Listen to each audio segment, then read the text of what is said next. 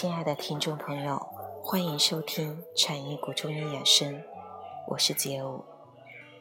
一缕清风携着春日最后一丝慵懒，吹拂而过，给大地染上一层葱绿。夏虫出鸣，忙摘秧；槐花新长，柳成荫。盛夏时节正式拉开了帷幕。立夏是二十四节气中第七个节气，夏季的第一个节气。斗指东南，微微立夏，万物至此皆开始长大，故为立夏也。立夏表示即将告别春天，是夏日天的开始。立夏过后，温度明显会升高，炎暑。将来临，雷雨也会增多，农作物将进入一个旺盛的重要的节气。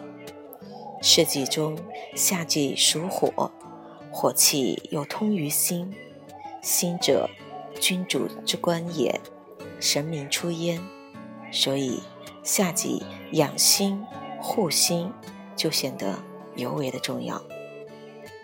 心为阳脏。主血脉，心的阳气，它能推动血液的循环，维持人体正常基本的生命活动，使之生机不息。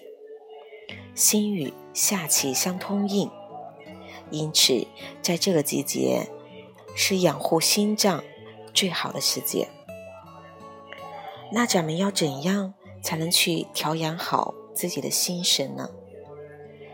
由于夏季它的主气为暑，暑气和暑热它直通于心，因此夏季的暑热之气最易伤心。炎热的天气，它也容易引起人们的心烦气躁。平常呢，因为戒躁戒怒，心神的调养，它可以通过适当舒缓的。拉筋的一些动作，或者禅坐、站桩，或者瑜伽，来保持心情的神清气和、心情愉快的一个状态。要切记大喜大悲，以免伤心、伤身、伤神。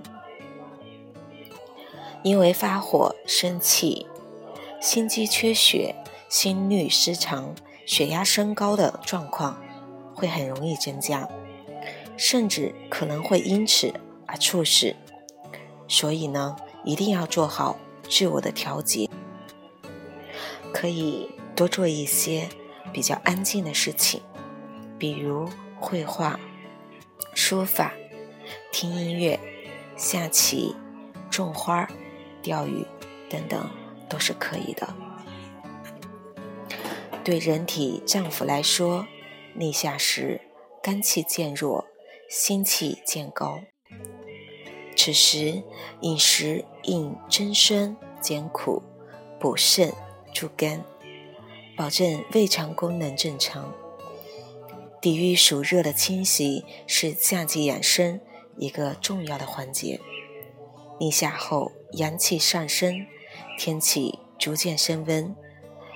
多吃油腻或易上火的食物，会造成身体内外皆热，易出现上火的一些病症，比方说痤疮、口腔溃疡、便秘等等这些。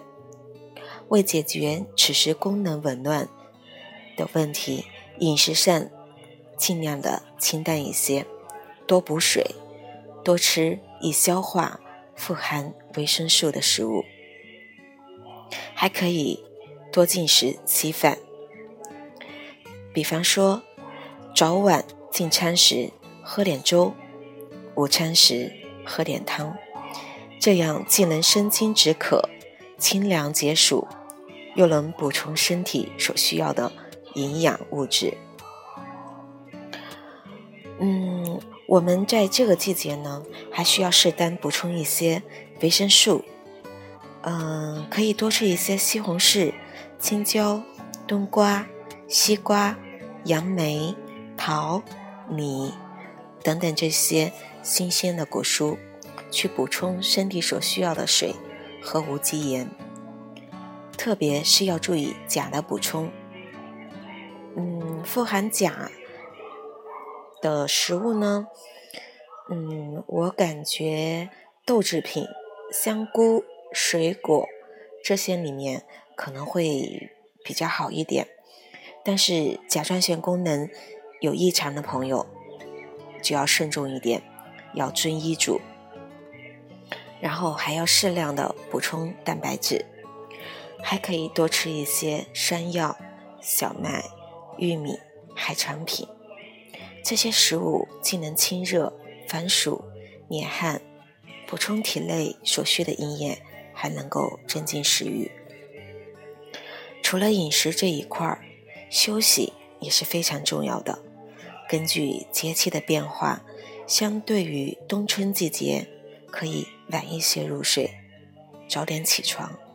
以顺应自然界阳盛阴虚的一个变化，并且要适当的增加午休，因为十三点到十五点是一天中气温最高的时段，容易出汗，出汗多散热，血液会大量集中于体表，大脑血液就会相对的减少，午饭后消化道的供血增多。